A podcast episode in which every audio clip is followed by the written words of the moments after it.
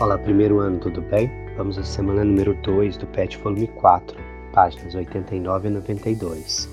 Tema: Elementos e fatores climáticos. Objetivo: identificar a importância dos elementos e fatores climáticos na identificação dos diferentes tipos de clima.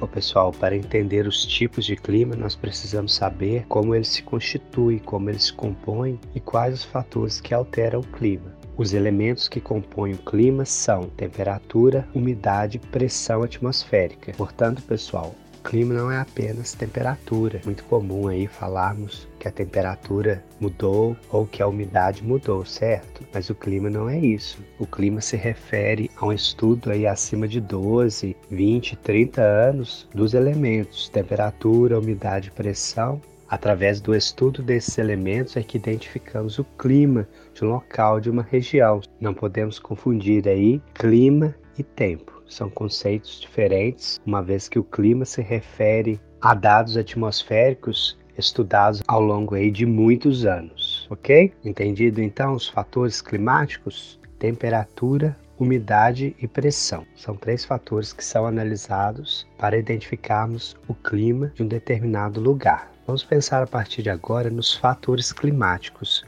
ou seja, os fatores que determinam as características dos elementos climáticos. Quando uma temperatura se altera, por exemplo, ficando mais alta ou mais baixa, ocorreu a interferência de alguns desses elementos climáticos que vamos citar a seguir. A mesma coisa com a pressão, a mesma coisa com a umidade, tudo bem? Então esses fatores climáticos, eles vão determinar as características dos elementos climáticos. Os principais fatores climáticos, então, pessoal: latitude, altitude, maritimidade, continentalidade, massas de ar, vegetação, correntes marítimas e relevo. Vamos realçar aqui os cinco principais. Vamos ao primeiro, latitude. Pessoal, o que é latitude?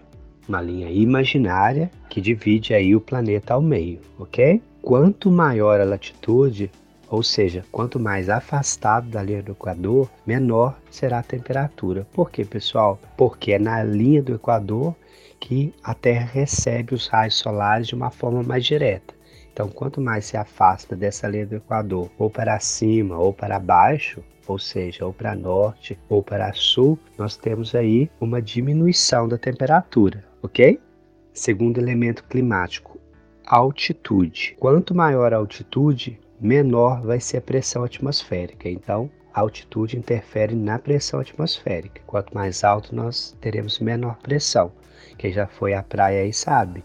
Quando você está descendo aí a serra para chegar à praia, seus ouvidos começam aí a sofrer alguns estalos. Isso é devido ao aumento de pressão, que é o nível do mar, nós temos aí uma pressão atmosférica maior. O contrário acontece, por exemplo, quando os jogadores de futebol vão jogar lá na Bolívia. Vocês veem aí na televisão, às vezes muitos têm falta de ar. Por quê? Lá a pressão atmosférica é menor, chega a ser até 30% menor. Temos uma coluna de ar menor, então a pressão atmosférica é menor. Entendido? Quanto maior a altitude, menor a pressão atmosférica, ok? Vamos ao terceiro fator aí, maritimidade e continentalidade. Que é isso, pessoal? Quando falamos em maritimidade, estamos pensando em proximidade ao mar. Então, quanto mais próximo ao litoral, menor a diferença de temperatura. E quanto mais no interior do continente, ou seja, mais afastado do oceano, nós temos maior variação da amplitude térmica. As cidades que se localizam no litoral, elas têm uma variação de temperatura menor, porque as águas do oceano que conservam mais a temperatura durante a noite, mantêm a temperatura geralmente mais quente durante a noite, porque à noite, quando esfria devido à falta de radiação solar, a água do mar que se mantém mais aquecida do que a terra equilibra os índices de temperatura. Entendido, pessoal? Agora, quanto mais afastado do oceano, nós não temos essas águas que vão manter a temperatura durante a noite. Então, em áreas afastadas do oceano, ou seja, mais dentro do continente, nós temos uma maior variação de temperaturas entre o dia e a noite. Entendido?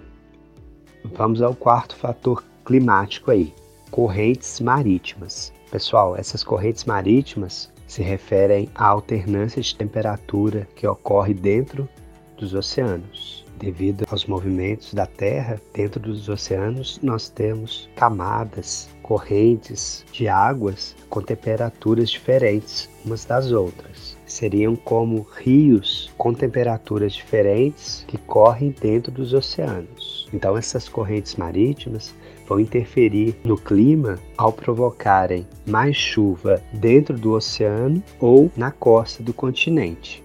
Então nós dizemos aí que as correntes marítimas interferem na umidade. Quando as correntes marítimas são frias, elas acabam causando desertos, porque elas provocam a chuva dentro do oceano, impedindo que elas cheguem aos continentes. Quando essas correntes marítimas são quentes, elas acabam incentivando, provocando a chuva no litoral, na costa do continente.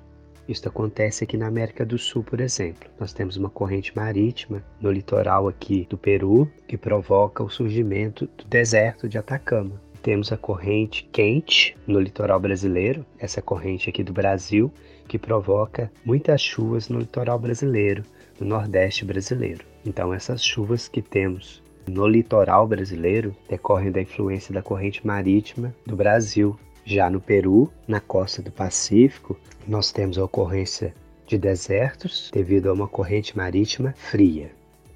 Vamos ao último fator climático, que são as massas de ar que circulam na atmosfera, devido às variações de pressões. Como vocês veem aí nos jornais, quando eles falam da previsão do tempo, eles citam bastante essas massas de ar. Essas massas de ar têm suas características de temperatura, umidade e pressão específicas. Ao se movimentarem, elas levam as características de temperatura, umidade e pressão para as áreas para onde elas se deslocam. Então, as massas de ar são grandes porções de ar que podem estar úmidas, quentes e chegar a um local que pode estar seco, frio. E ao chegarem, essas massas de ar vão alterar o tempo em um lugar. Se isso acontecer ao longo de vários e vários anos, nós dizemos que essa massa de ar altera o clima daquela região, daquele lugar. Ok, pessoal?